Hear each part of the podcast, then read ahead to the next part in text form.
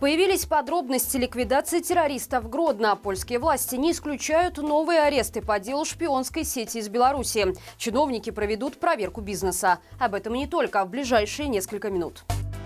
Лукашенко поблагодарил спецназ КГБ за блестящую операцию по ликвидации террориста, заброшенного в Гродно из недружественного государства. О подробностях убийства иностранца в областном центре стало известно сегодня на совещании во дворце диктатора. Со слов нелегитимного, отряд «Альфа» проявил высочайший уровень смекалки и отваги, ворвавшись в квартиру в жилом доме и расстреляв там человека. По мнению Лукашенко, нейтрализация иностранного гражданина сорвала планы врагов по свержению режима. Другие подробности инцидента рассказали на на Гос-ТВ. В сюжете с кадрами захвата квартиры было объявлено, что убитого звали Алексей Ломакин. Он имел при себе поддельный паспорт РФ, а также автомат Калашникова, гранату и доступ к 5 килограммам взрывчатки. Также было отмечено, что спецоперация по поиску потенциальных террористов началась еще в феврале, когда в КГБ поступила информация о том, что беглые экстремисты намерены перенаправить в Беларусь одного из своих сторонников. По словам ведущей, убитый проводил доразведку мест совершения предполагаемых терактов. Административно административных зданий, мест жительства силовиков, вокзала и промышленных объектов. Напомню, что первая информация о стрельбе, взрывах и задержании в Гродно появилась 19 марта. В тот же день силовики отчитались о ликвидации иностранца. Помощника Мясниковича Дмитрия Шитко обвиняют в акте терроризма. Сейчас он находится в СИЗО КГБ. Эту информацию «Зеркалу» подтвердили правозащитники. Шитко пропал в Москве 10 марта, и на протяжении нескольких дней его местонахождение было неизвестно. По данным правозащитного центра «Весна», он лично знал некоторых людей, которые были задержаны по делу о диверсии мочулищах. Однако подробностей пока нет, по какой именно части статьи «Акт терроризма» задержан Шитко и как он может быть связан с тем инцидентом. Известно, что он знаком знаком с психотерапевтом Евгенией Тачицкой, которая сейчас находится за границей. Ее госсми тоже связывают с диверсией. После инцидента Мачулищек также стало известно о массовых задержаниях и обысках у белорусских реконструкторов, которые начались около двух недель назад. Однако причины этого до сих пор не ясны. Опять же, речь идет о том, что Шитко и Тачицкая были связаны с этим движением, которое в последние несколько лет практически заморозило свое существование.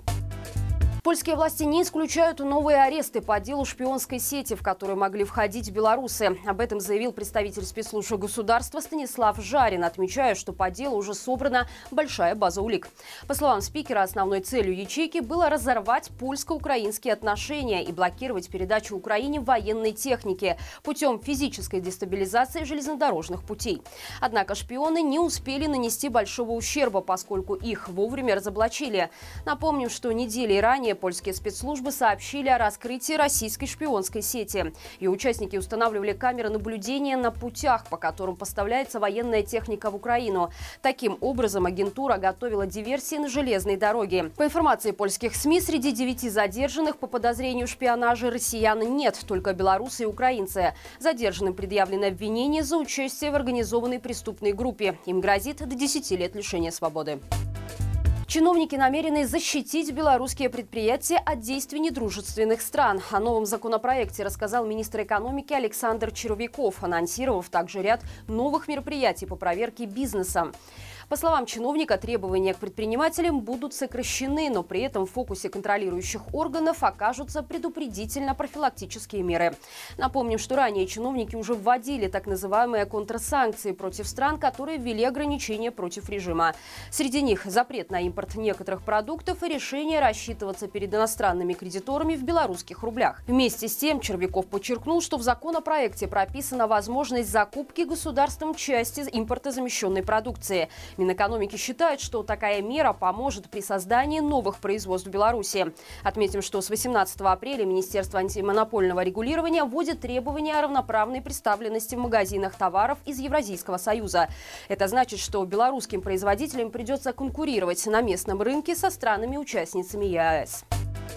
За так называемые экстремистские преступления МВД разыскивает почти тысячу белорусов. Об этом интервью пропагандистам рассказал замминистра внутренних дел Геннадий Казакевич. Речь идет об уголовно наказуемых деяниях, совершенных в период с 2020 по 2022 годы.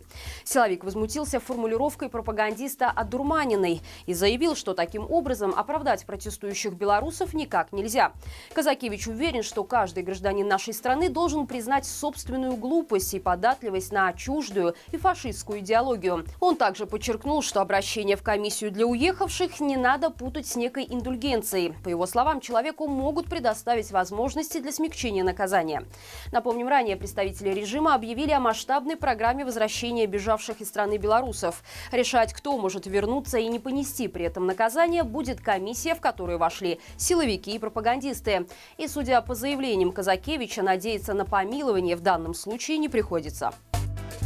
Красную книгу Беларуси добавили новое животное – лошадь Пржевальского. Об этом говорится в постановлении Минприроды. В Красную книгу она попала с категории национальной природоохранной значимости первой степени, то есть чрезвычайно высоким риском исчезновения. Более ста лет назад заповедник Аскания Нова, расположенный на юге Украины, северо-запада Китая, были привезены одни из последних диких лошадей Пржевальского. В 1998 году заповедник запустил программу по созданию свободно живущих популяций лошади Пржевальского Пржевальского Чернобыльской зоне отчуждения на территории Украины. Со временем эти животные поселились и в Полесском радиационно-экологическом заповеднике. И это все на сегодня. А после новостей предлагаю вашему просмотру новый выпуск «Горячего комментария», в котором эксперты порассуждали, за что Лукашенко мстит белорусам, к чему приведет усиление репрессий в нашей стране и может ли международное давление на нелегитимного их остановить. Ссылка, как обычно, в описании. До встречи завтра и живи Беларусь!